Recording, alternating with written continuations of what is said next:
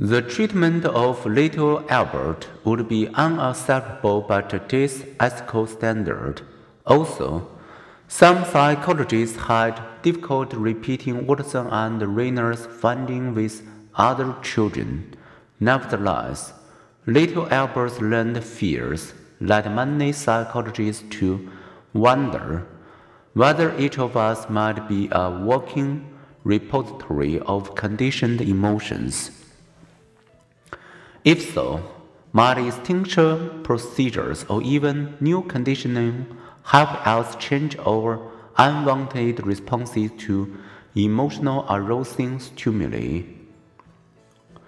One patient who for 30 years had feared entering an elevator alone did just that.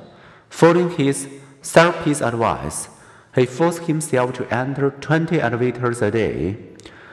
Within 10 days, his fear had nearly vanished. With support from airline Air Train, comedian writer Mark Malkoff likewise extinguished his fear of flying.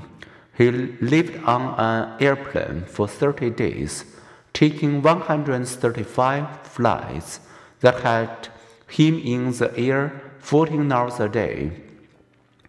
After a week and a half, his fears had faded and he began playing games with fellow passengers. His favorite antique was the toilet paper experiment. He'd put one end of a roll in the toilet, unroll the rest down the aisle, and flush. The entire roll would be sucked down in three seconds. In chapter 16, we will see more examples of how psychologists use behavioral techniques to treat emotional disorders and promote personal growth.